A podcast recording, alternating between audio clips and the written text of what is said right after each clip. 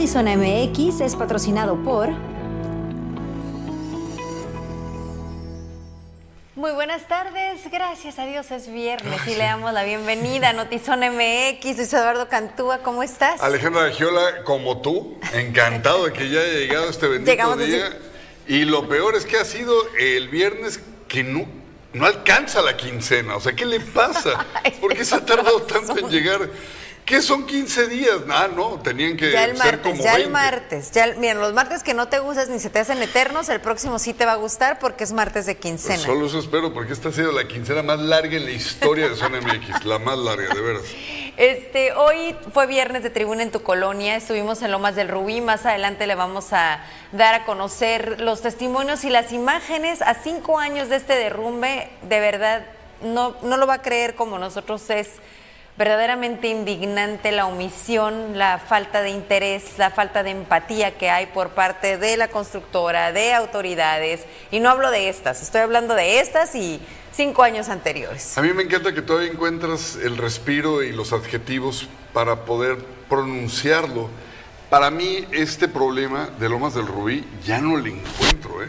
Eh, bueno, vamos a platicar de ello y vamos a platicar de tanto como adjetivos nos faltan para esta situación que están viviendo, que están sufriendo nuestros hermanos en Guerrero tras el paso de este huracán Otis. La Cruz Roja ya abrió una cuenta bancaria para las personas interesadas en aportar ayuda a los cientos de damnificados que perdieron su patrimonio a causa de este fenómeno meteorológico. Por el momento no se ha anunciado algún lugar de acopio físico, únicamente las aportaciones en efectivo con las que la benemérita institución compraría así los insumos que requiere la comunidad afectada. Digo, en este momento y dadas las condiciones es complicadísimo incluso pensar en ir a llevar los víveres físicamente porque creo que sería poner en riesgo a más personas ante la falta de comunicación, ante incluso las comunidades que están incomunicadas. Entonces esta sería creo que una, una buena forma. Otra que proponía el gobierno federal y que realmente me, cuesta trabajo un poquito es que decían que todos los insumos se los tenían que entregar a ellos, que no permitirían que la gente o la ayuda llegara directamente a las personas, sino que sería a través del ejército.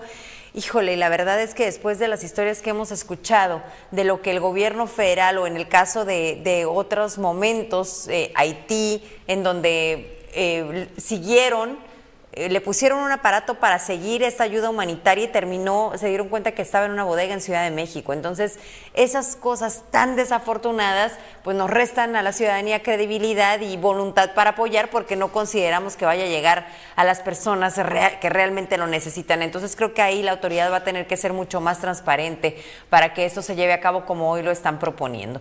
Y eh, de regreso a Baja California, a pesar de los trabajos de remodelación del centro histórico en Mexicali y del incremento de elementos de seguridad en la zona, locatarios informaron que la estrategia no ha sido suficiente porque todavía se reportan robos tanto a los negocios como a los vehículos estacionados en las cercanías. La seguridad en zona centro y en el denominado centro histórico de Mexicali es parte fundamental para la actividad económica de esta área. Visitantes, compradores y comerciantes reconocen que aumentó la vigilancia y seguridad en la zona, pero aún no es suficiente. Ah, pues sí, sí ha mejorado bastante se ven más rondines, se ven más ah, patrullas, hay policletos, hay patrullas en moto. Sí, se ha mejorado bastante. Más, sin embargo, sin embargo, sigue habiendo pues igual no robos. Ah, no a nosotros nos ha tocado, pero sí ha habido robos a otros compañeros aquí locatarios de, del centro histórico que sus carros, sus baterías o dentro del negocio. Yo digo a la gente, no anden caminando con sus iPhone, no anden caminando con sus iPhone, porque aquí, mire, eh, no, no vamos muy lejos. Ellos nos respetan porque nos conocen. Pero hay gente, hay, hay, gente de dinero que viene aquí al centro y cree, que el centro es seguro, el centro no es seguro. Nunca ha estado seguro. Y si hay vigilancia, pero, pero el vigilante, no, el, policía no, no mira todo.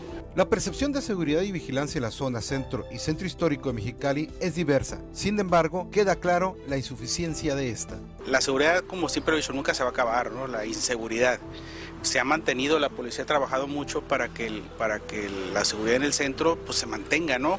Con los operativos, con los eh, apoyos este, que les, les otorgamos en cuestión de, más eh, motos en este caso, pero para mí va mejor la seguridad sí se mantiene mejor. A mí afortunadamente pues no me ha pasado nada, sin embargo eh, sí tenemos vigilancia de policías, vienen a hacer rondines para, para mantener cierta seguridad, ¿no? Eh, pero de que se percibe inseguridad, sí, desafortunadamente sí. Aquí en el, en el trabajo sí. Este, eh, nos quitaron celulares, eh, no fue con violencia ni nada por el estilo. Con producción de Lordan García, informó para Notizona MX, redefiniendo la información, Jesús Sánchez.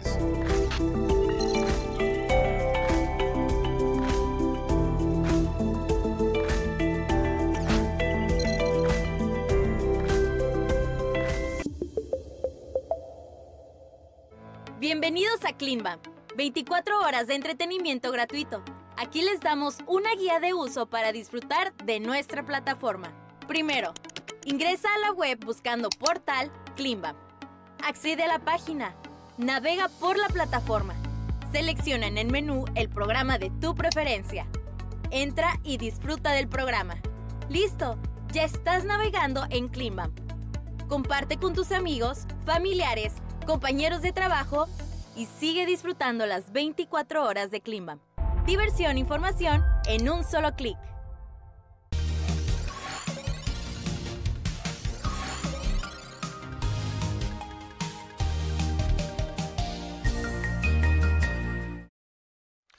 UMED.me es una aplicación pensada y creada para la comunidad migrante, la cual en muchas ocasiones no cuenta con historial médico al salir de sus lugares de origen. Por ello, esta aplicación, busca que las personas en tránsito tengan a la mano toda su información clínica para brindarles una mejor atención por parte del sistema de salud en Tijuana. Es una aplicación eh, para la atención de la salud de los migrantes. Como ustedes saben y nosotros también, eh, los migrantes y refugiados descuidan mucho su salud eh, por ese afán ¿no? de emigrar o de cruzar Estados Unidos y no atienden su salud en las ciudades de tránsito y pierden muchos documentos como certificados médicos, recetas médicas o van sufriendo heridas o van adquiriendo algunas infecciones o enfermedades uno de los propósitos de esta aplicación es ayudarlos en ese sentido de que ellos puedan almacenar su récord médico, puedan eh, hacer consultas eh, interactivas en la aplicación y muchos más eh, beneficios que tiene esta herramienta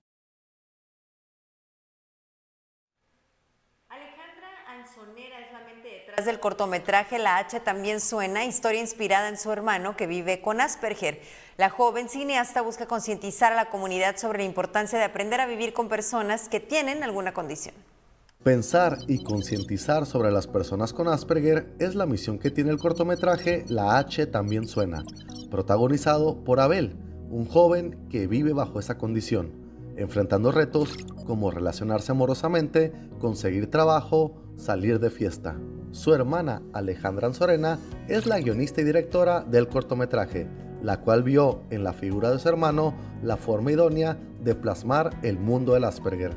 Mm, realmente me, dolía mucho que conforme crecía era, era más difícil para él adaptarse como a una realidad tan rápida y como tan incluso a veces inhumana. Entonces creo que yo quería rescatar todo eso que él traía internamente y poderlo compartir con más gente, ¿no? Con masas que seguramente cada una tienen sus cosas, cada familia tienen sus cosas y era eso, ¿no? O sea, era como mostrarlo para ver como a qué lugares llegaba también y qué, qué impacto podría tener eso.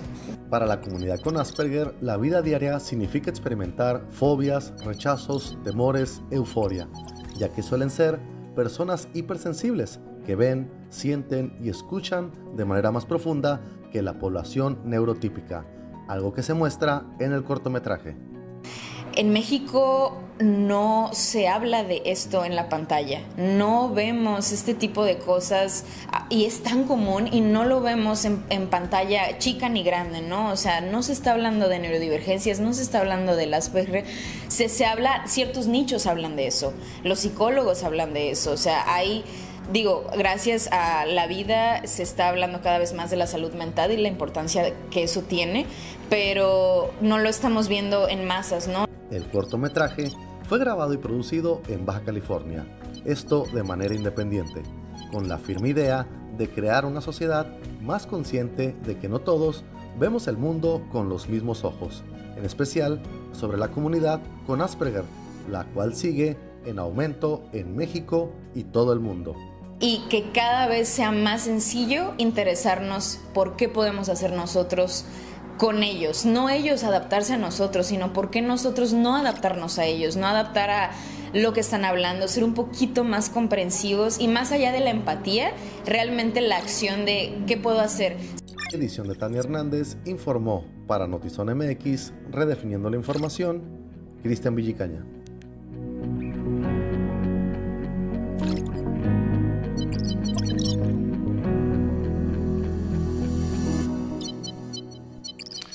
Mire, en otros temas, Sorteos Universitarios realizó el primer sorteo de compradores oportunos y el primer sorteo de colaboradores, los cuales forman parte del 91 sorteo magno de la Universidad Autónoma de Baja California. En el primer sorteo para compradores oportunos, la ganadora es Alicia de Mexicali, quien se llevó el combo Aventura, el cual incluye una camioneta Nissan Frontier, una cuatrimoto y un remolque utilitario. El segundo premio, un cheque por 100 mil pesotes, fue para María de Ensenada. La lista completa de los ganadores puede ser consultada en la página web www.sorteosuabc.mx. Con tu Este 14 de diciembre, el nuevo millonario puede ser tú. Compra hoy tu boleto del 91 sorteo magno de la Universidad Autónoma de Baja California y participa por 24 millones de pesos. También puedes ganar 4 millones de pesos, 5 autos del año y mucho más. Disponibles en www.sorteosuabc.mx. Después de ver la ciudad tapizada de imágenes de Montserrat Caballero y sus logros, pues a nadie nos sorprende esta notificación que hace al Instituto Estatal Electoral de Baja California y a Morena sobre su interés de participar en el proceso electoral 2023-2024, en donde buscaría la reelección al cargo al frente del Ayuntamiento de Tijuana. Se dirigió al presidente del Consejo General del IEBC, Luis Alberto Hernández, para hacer oficial su carta de intención para la reelección, además de informar que esta petición también se hizo del conocimiento de las instancias partidistas correspondientes. Bueno, ya que estamos en estos temas, ¿verdad? Este día el exalcalde de Tijuana, Jorge Ramos Hernández, dio a conocer que luego de 30 años de militar en el PAN, se va, se retira de dicho instituto político al no compartir la visión y rumbo actual del partido. Ajá. Ramos Hernández presentó este día su renuncia al PAN y dijo que se va tan libre como llegó. Libre llegué y libre me voy, dijo él. Sin embargo, ratificó que seguirá vigente en la política de manera libre e independiente. Mm, ¿Será? Bueno, y ante la falta de una reforma fiscal por parte del Congreso de la Unión, el Instituto Mexicano de Contadores Públicos envió una propuesta a la Federación para que se trabaje en reformas fiscales que sean de ayuda para los contribuyentes. En, lo más relevante de la propuesta que podemos ah, mencionar es el tema de la deducción de los sueldos y salarios, en donde eh, actualmente las reglas cuando yo como patrón pago ingresos que son exentos para el trabajador, me dan una limitación a la, deducción de estos, de estos pagos. Y entonces lo que se propone es eh, eliminar esa, esa limitante para que entren sin mayor problema la deducción de los ingresos exentos y que el patrón pueda otorgar con mayor facilidad y con mayor libertad el que le otorgue a los trabajadores pues ingresos exentos para impuestos sobre la renta. Esa es una parte. La otra parte es en el tema de las deducciones personales, cuando una persona eh, hace su declaración anual, tiene derecho a deducir gastos médicos, hospitalarios, funerarios, dentales, etcétera, esas deducciones tienen una limitación. Eh, anualmente puedes deducir X montos, sin embargo se está proponiendo que se incrementen estos, estas limitaciones. Tijuana se ha destacado en últimas fechas por ser un lugar atractivo para inversiones extranjeras y desarrollar el nearshoring. Sin embargo, especialistas advierten la necesidad de trabajar en una serie de factores para hacer más sencillo a los nuevos inversores la instalación de sus industrias en esta ciudad.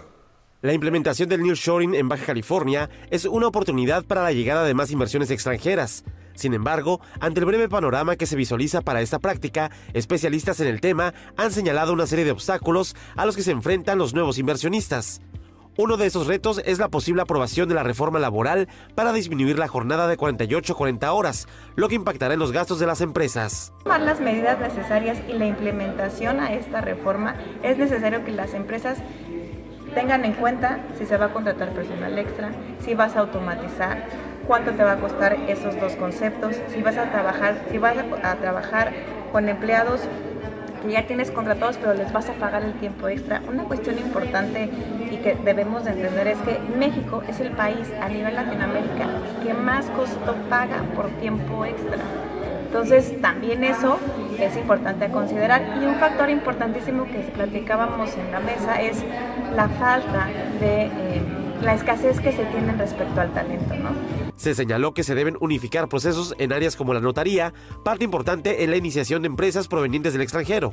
Además, es necesario generar una planeación con los nuevos inversores y explicarles la manera en que se tributa en México y la demora que presentan las dependencias en algunos trámites. Meter en esta ecuación el que trámites ante las autoridades fiscales, trámites ante el IMSS, trámites ante las autoridades eh, laborales, una cita en el SAT, por ejemplo, la disponibilidad de citas, la verdad es que es uno de los casos que más sufren las empresas por la gran prolongación en tiempos que eso requiere. A veces hay citas dentro de dos días, a veces hay citas dentro de un mes, dentro de tres meses. Imagínate para un negocio nuevo lo que representa esa incertidumbre.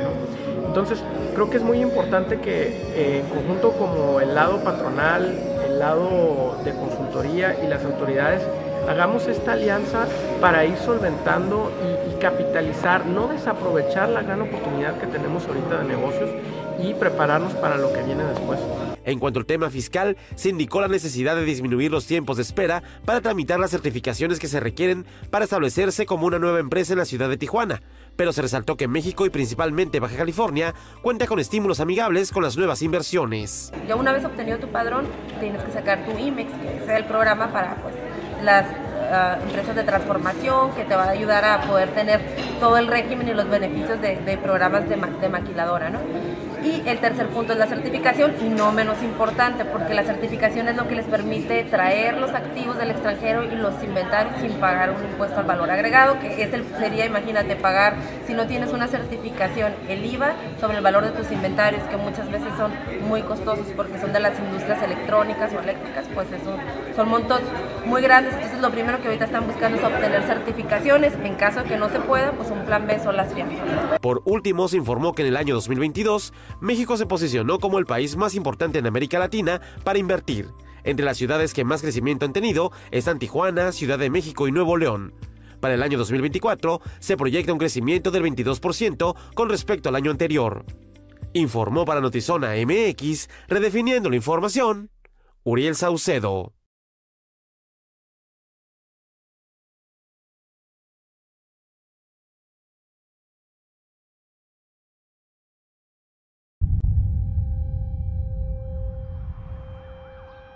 Buenos días.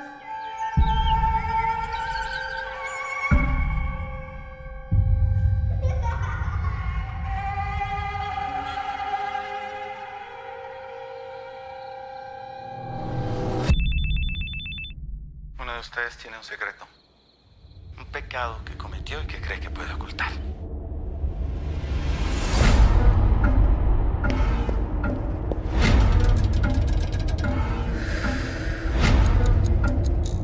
nos debemos tu dinero.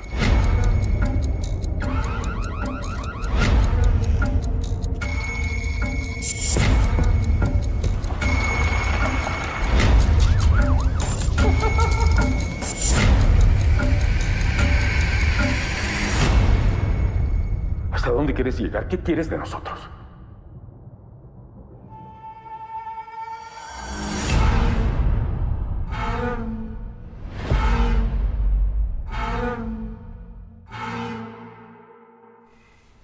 Jesús Alberto nos dice, no, no me gusta y menos esa señora. Oye Jesús Alberto, pero pues platícanos de qué señora, la verdad no sé a qué te refieres.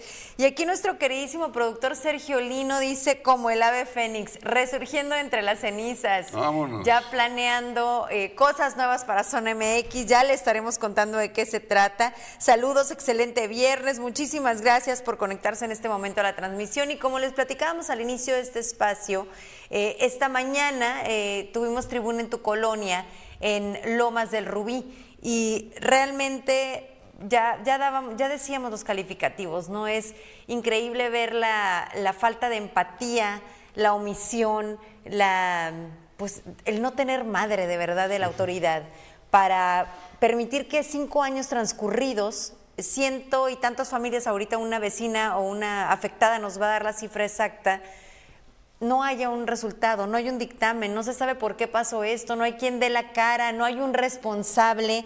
Y precisamente de esto nos habla una de las afectadas pero desgraciadamente es la incertidumbre de todos los que aún siguen viviendo aquí, dado a que ellos no tienen opciones de solución y sobre todo salvaguardar la zona para evitar que siga la tragedia. En el 2018 se afectaron 167 viviendas que no pudieron rescatar su patrimonio. Actualmente son 120 las familias que viven alrededor de la zona de riesgo y considerados como los futuros afectados. Mire, una de las afectadas esa mañana platicó con nosotros eh, eh, retomando ese punto donde las autoridades ni siquiera fueron para brindarles un poco de ayuda médica y mucho menos psicológica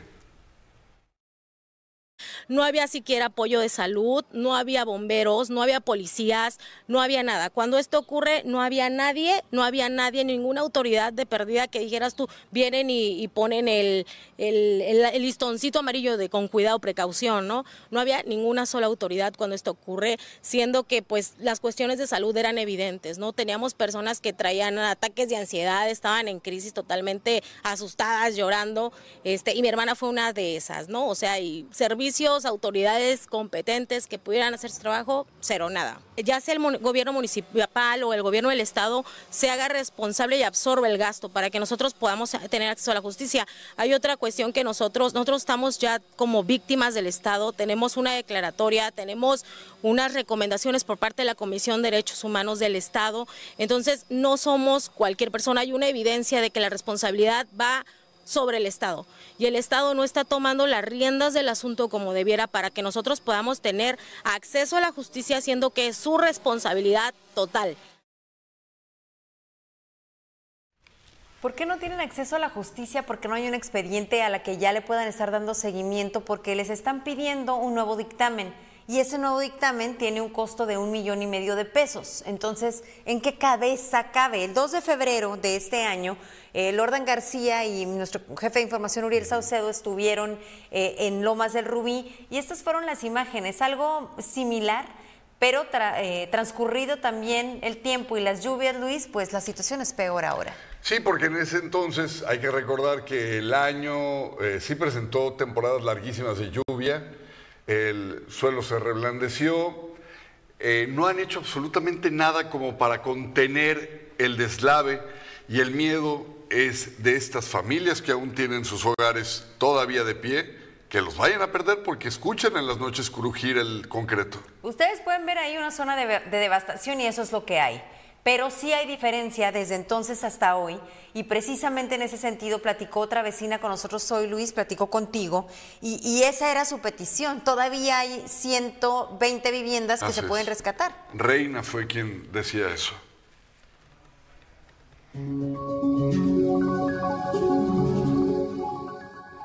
¿La petición era esa o la petición sigue siendo esa?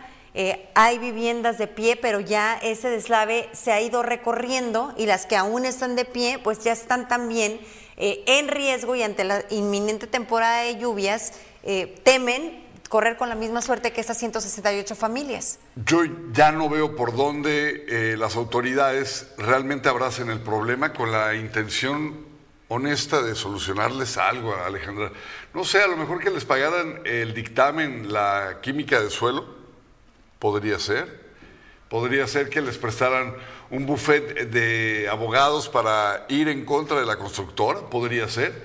Pero yo creo que hay tantos intereses. El problema de la gente en el poder es que si no fueron de dinero, se quieren asociar o se quieren hacer muy amiguitos de la gente que tiene dinero, Alejandra. Miren, esa imagen que acabamos de ver, ahí estaba clarísimo. Ahí se veían las viviendas que aún están de pie y cómo el, ahí está, y cómo el suelo ya está pues a, punto también del colapso. Donde estábamos parados. En donde estábamos parados, exactamente. Ahí esos monitos que se ven somos nosotros y ahí estaban los residentes exigiendo y por otro lado creo que suplicando. Yo creo que hay mucho político que le encanta esto de rozarse con la alta alcurnia, hacerse amigos de los empresarios, de la gente de dinero, de la gente que toda la vida ha hecho negocios y entonces crean cierto tipo de alianzas donde se convierten en sus amigos intocables.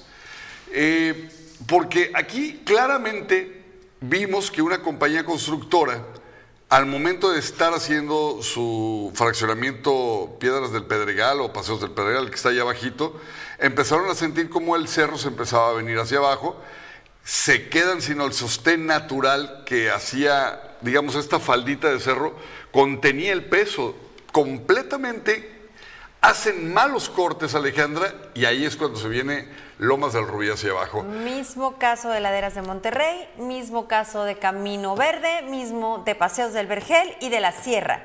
Hay una persona que autorizó el permiso de construcción. ¿Nada más lo firmaron? ¿Hay alguien que realmente revise? Claramente no es así. Hay una constructora que recibe este permiso y que construye no tienen ingenieros, arquitectos, especialistas que saben sobre qué están construyendo. Hay una autoridad responsable una vez que esto se colapsó, que es una municipal y una estatal.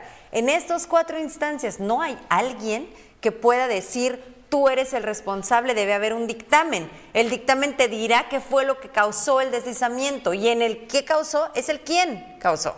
Ni siquiera hay un proceso abierto porque, vuelvo y repito lo que ya habías comentado, este estudio mecánica de suelo cuesta arriba del millón de pesos. Es gente que se quedó sin nada. Aún pensando que pudieran unir una vaquita entre todos, no la arman. Es un dineral. No habrá en el gobierno alguien que diga, güey, yo lo picho, pero vamos a ver cómo lo hacemos para que el proceso judicial no se lleve, si de por sí son lentos. No lentos eh, por, por sí solos, sino porque la mecánica de un proceso judicial te pone como abogado defensor a parir chayotes cuando eres el que está buscando fincar responsabilidades. Entonces, un abogado o un despacho de abogados va a tener 80 mil recursos antes de pagar una indemnización, Alejandra. ¿A qué le apuesta la autoridad a esto? Al olvido, a que cinco años después estas familias desesperadas ya sin el apoyo para renta, porque hace tiempo se los retiraron, sin saber qué hacer, sin saber a dónde ir, con ninguna autoridad que los escuche, pues ya empiezan a tener que concentrarse en comer, en vivir, en buscar otro espacio en donde pernoctar con sus familias y a esto le apuesta la autoridad y nosotros no lo queremos permitir. Queremos darles voz y seguirles dando voz hasta que alguien tenga una solución para ellos. Ustedes en campaña, ustedes que ya están todos concentrados en quién va a ocupar próximamente los cargos, piensen en esto. Cuando lleguen a acercarse a la gente, tengan poquita madre y no les prometan cosas que no van a poder cumplir. Y si está en sus manos o en las facultades que corresponde el cargo que pretenden ocupar, vean qué hacer por estas personas. Como decimos en el argot de quienes nos encanta Twitter, ahora ex, guárdame este tweet. Esa tierra va a ser comprada, no sé si por la misma constructora que ya fincó ahí, se van a ampliar. Es tierra de muchísimo valor por una razón. ¿Podemos ver otra vez las imágenes, Lordan o Víctor? Vamos a ver las imágenes. Hay una razón muy peculiar en estas imágenes de dron y se la voy a decir.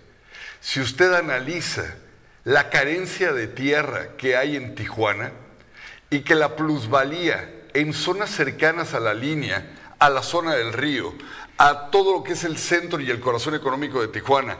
Ya no existe tierra, pues ¿qué cree? Agárrese. Esta es la única tierra que tiene colindancia con un bulevar como el Cuauhtémoc y otras calles hacia atrás que conectan con fundadores, etcétera, etcétera. Tierras como esta, Alejandra, ya no existen. Pero es tierra irregular porque está Pero- muy cercano justo enfrente a la sierra, en donde colapsaron dos edificios y en donde están en riesgo todas las viviendas de esa calle. Sí, solo que pueden construir quienes en un futuro se agandalle esta tierra con eh, mecánica de impacto. Van a compactar el, el suelo, eh, la tierra, y van a hacer vivienda no vertical hacia arriba, porque eso sí sería un riesgo brutal y tonto, sería muy estúpido. Pero pueden hacer Pero casas, puede, puede ser que lo hagan, pero van a hacer casas como las del fraccionamiento que en un momento se presume es el responsable. Pues seguiremos pendientes y como les decíamos, nosotros a nosotros no se nos olvida y evidentemente a estas 168 y ahora 120 familias en riesgo tampoco.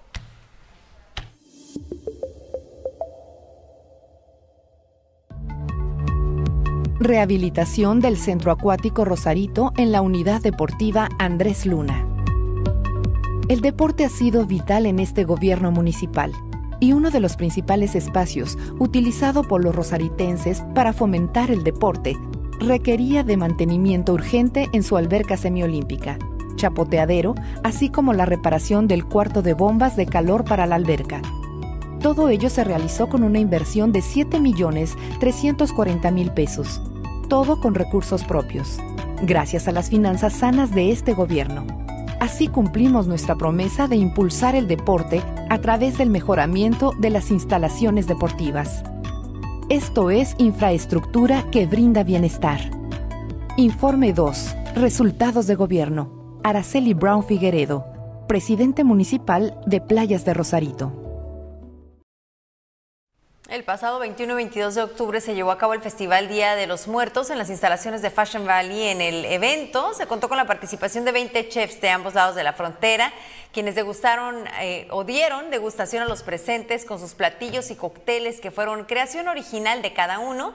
Además hubo música en vivo, eh, también un tradicional altar de muertos. Hola, ¿qué tal amigos? Soy Martín Sarromán. El día de hoy nos encontramos aquí en un evento de Día de los Muertos en Fashion Valley y lo interesante, lo bonito es que vienen más de 20 chefs participantes tanto del Valle de Guadalupe, de Tijuana, de Ensenada y por supuesto de San Diego. Va a ser un evento espectacular, va a haber mixología, va a haber cosas muy interesantes.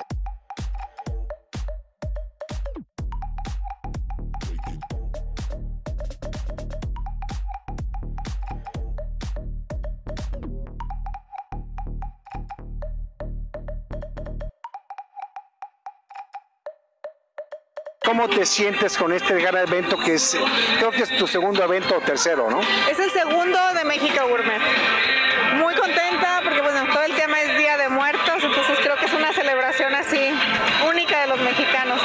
se ve, estoy viendo la cantidad de chefs, cono- lógicamente muchos conocidos de mi profesión. Oye, qué padre que vengan y que apoyen para este evento, ¿no? Claro, no, y que den a conocer, o sea, todo lo que tenemos como gastronomía mexicana. Marco, ¿qué vas a preparar el día de hoy en este grandioso evento Día de los Muertos? Pues ya ves, Martín, aquí andamos. eh, vamos a utilizar un mezcal, el mezcal Los Javis. y vamos a hacer con este mezcal dos tragos. El primero, pues no me puedo separar del vino, ¿no? Soy sommelier, Claro, claro, entonces voy a ¿eh? hacer una mezcalita, pero con vino tinto. O sea, va a ser Una una, sang- una, un- una sangría, le llamo yo, mexicana, ¿no? Gael, ¿qué nos estás preparando? ¿Qué vas a preparar el día de hoy? Al chef, pues mira, el día de hoy estamos preparando una croqueta de marlin, lleva encima un aguachile negro de camarón y lo terminamos con una salsa siete chiles que está muy bueno. Perfecto. Oye, ¿quieres decirles un poquito dónde está tu lugar? Claro que sí, pues mira, Savage está ubicado en la ciudad de Tijuana, este sobre el Boulevard Agua Caliente, más o menos a la altura donde está la nueva Plaza Paseo Chapultepec, a una esquina antes.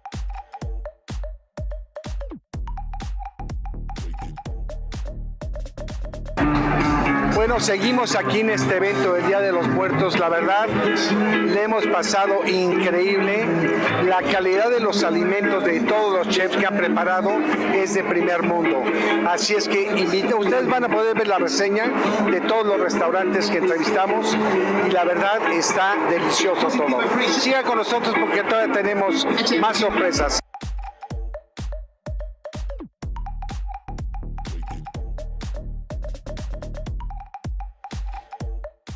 Acompáñenme ahora en este capítulo de Reseñas y Palomitas con Ernesto Eslava. Nos presenta la película muy ad hoc a la temporada, El Exorcista Creyentes, una historia de dos jóvenes que buscan respuestas del otro mundo y acaban envueltas en algo bien gacho, gacho, gacho.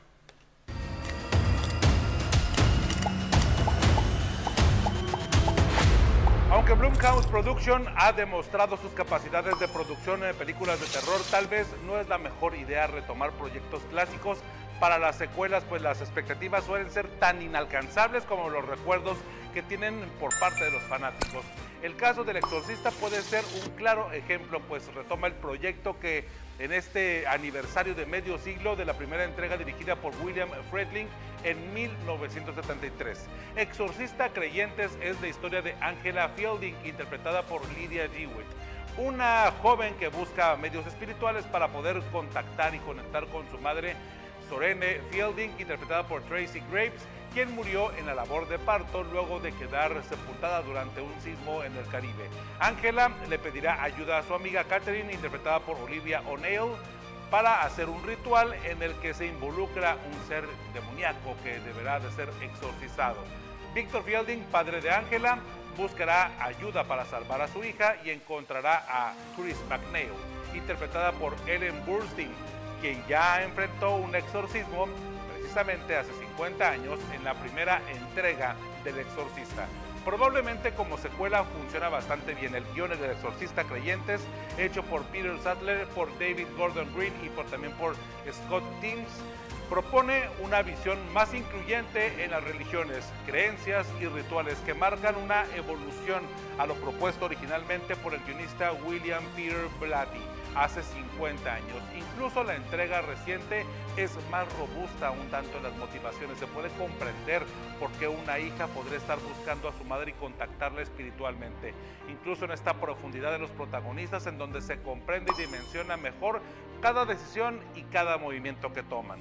Donde la actual entrega pierde es en la experiencia. Claramente no es lo mismo el bagaje y las opciones cinematográficas que existían hace medio siglo y lo impactante que fue apreciar y descifrar estos efectos especiales del combate entre el demonio y un exorcista en la década de los 70.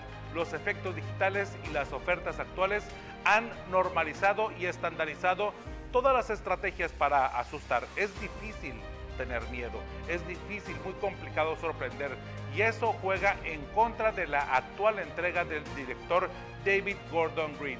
Incluso en fotografía, los valores de producción son menores que en el esfuerzo notable en la década de los 70, mientras que en la original se encuentra, por ejemplo, esta emblemática escena de la noche nublada esperando la llegada del exorcista con traje, maletín y sombrero, acompañado por la música icónica de esta película Ahora no hay nada más que referencias, algunas referencias muy leves, muy ligeras al pasado.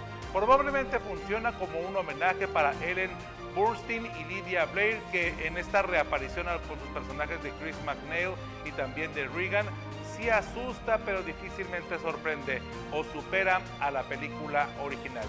En verdad, un poco lamentable que tenga solamente dos de cinco estrellas, por la melancolía y por el recuerdo y lo que representó esta película hace 50 años.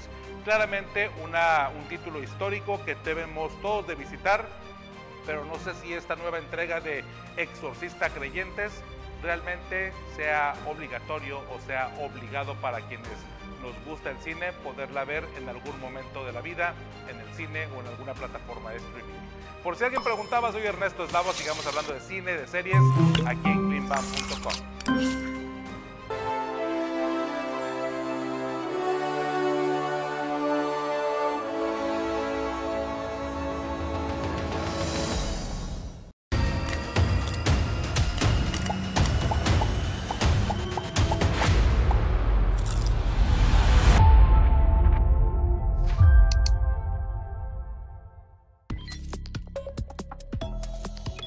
Información en breve desde Notizón MX. Empiezan a surgir cifras del costo de reconstruir Acapulco. La Asociación Mexicana de Instituciones de Seguros destacó que el monto de siniestros de riesgo hidrometeorológico cubierto fue de 2.022 millones de pesos al cierre del 2022. El 50% de los desastres naturales cubiertos por riesgos catastróficos el año pasado causaron indemnizaciones por 2.181 millones de pesos. Esto puede equivaler aproximadamente a 6 millones de pesos en promedio sobre solamente por día. El Papa Francisco ordenó que se reabra el caso del jesuita esloveno Marco Rupnik, conocido por ser el autor de mosaicos en las iglesias de todo el mundo y que ha sido acusado de cometer abusos de poder y sexuales contra varias religiosas después de las críticas por la gestión de este asunto por parte del Vaticano. El mini leak revela secretos criminales del imperio de los chapitos. Tras incursionar en el tráfico de fentanilo en 2014, adoptaron el modelo de la mafia rusa, controlan el robo de gasolina, la prostitución, maquinitas tragamonedas, cigarros y DVDs piratas, y declaró también que lanzaban gente a los tigres. China y Estados Unidos retoman el diálogo entre sus fuerzas militares, pese a que continúan las disputas en torno a las afirmaciones de Beijing sobre Taiwán y el mar de la China. China había suspendido el diálogo militar luego de que en la entonces presidenta de la Cámara de Representantes, Nancy- Pelosi, visitó el año pasado el territorio autónomo de Taiwán, que China afirma que es suyo.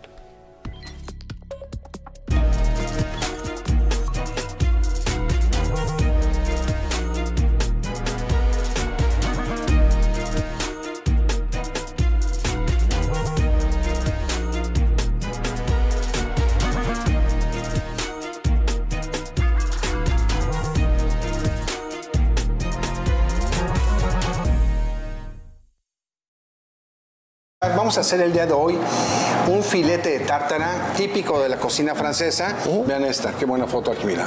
Los dos al mismo tiempo la sazón. Pues aquí le ponemos azúcar glass. Es un platillo este típico francés, sencillito, pero delicioso. Desde Oaxaca y vamos a hacer el topping. Nuestra tártara. Chicatanas para tártara, excelente. Ajá, pesto y chapulines. Esta salsita de fresas con chicatanas que vamos a hacer. Y puedes hacer hasta sal y lo que Sí, sea claro. esto, ¿eh? Claro. Nosotros lo hacemos regularmente. Tenemos estas sales eh, de chicatanas, de chapulines, de gusano. Sí, las hacemos ahí en Piedra Santa. Cosas eh, los puntitos. la- exóticas, pero también muy, muy ricas. Mira, chef. Aquí le pusiste la... Ese ya está el salteado. Ok. Mm, Ahumadito, ¿eh? Eh, Es que esta combinación de sabores está interesante y es un poquito diferente o muy diferente porque pues estamos poniendo sabores de insectos en un postre francés. Sabores oaxaqueños en lo francés, ¿no? Exactamente. Muy bien. Es una combinación, esta fusión eh, que se puede hacer con toda la gastronomía. Entonces aquí estamos eh, sabores agridulces y hasta un chilito se le podría agregar. Vamos a poner como topping. Sí, un topping. Muy, Muy extravagante, ¿eh? exótico, extravagante, único.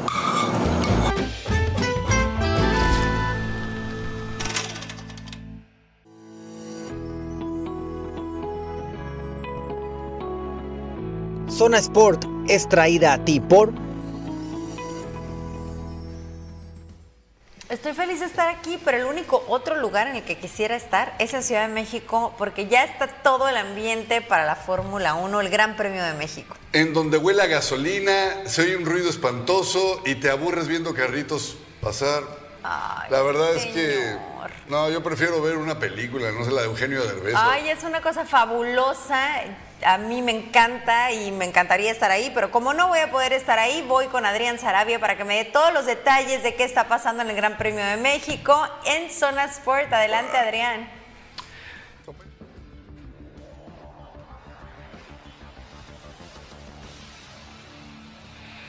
Hola, ¿qué tal? Bienvenidos a Zona Sport, la otra cara del deporte. Así es, tenemos datos de lo de la Fórmula 1, eh, datos muy interesantes de rama económica, turismo.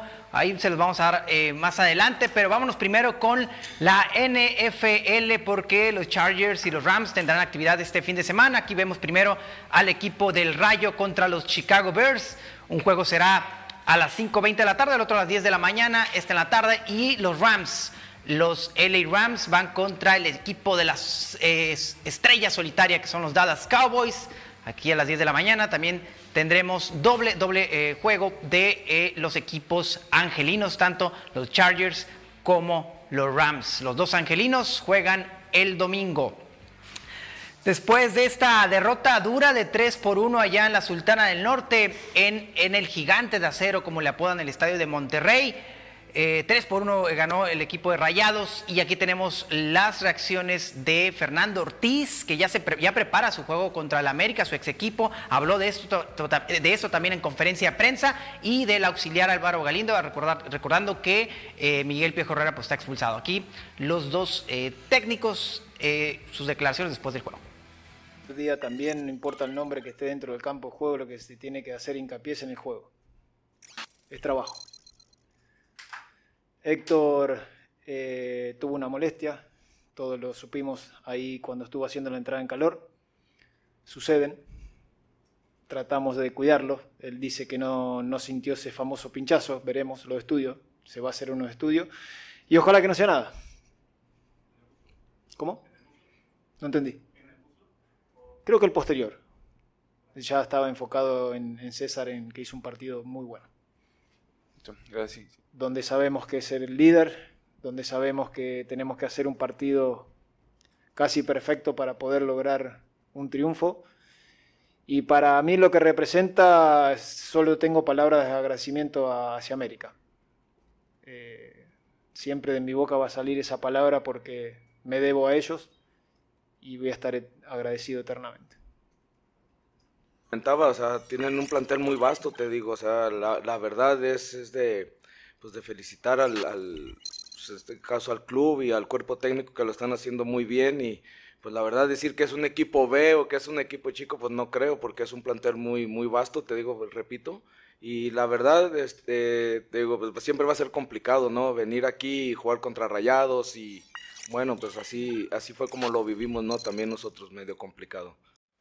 Teníamos las declaraciones de ambos técnicos y Cholos ya prepara su partido contra Atlas porque este domingo estarán enfrentándose en el Estadio Caliente a las 8 de la noche.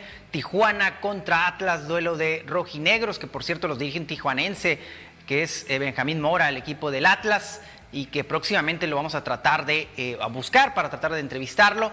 Tijuana contra Atlas este domingo a las 8 de la noche en el Estadio caliente.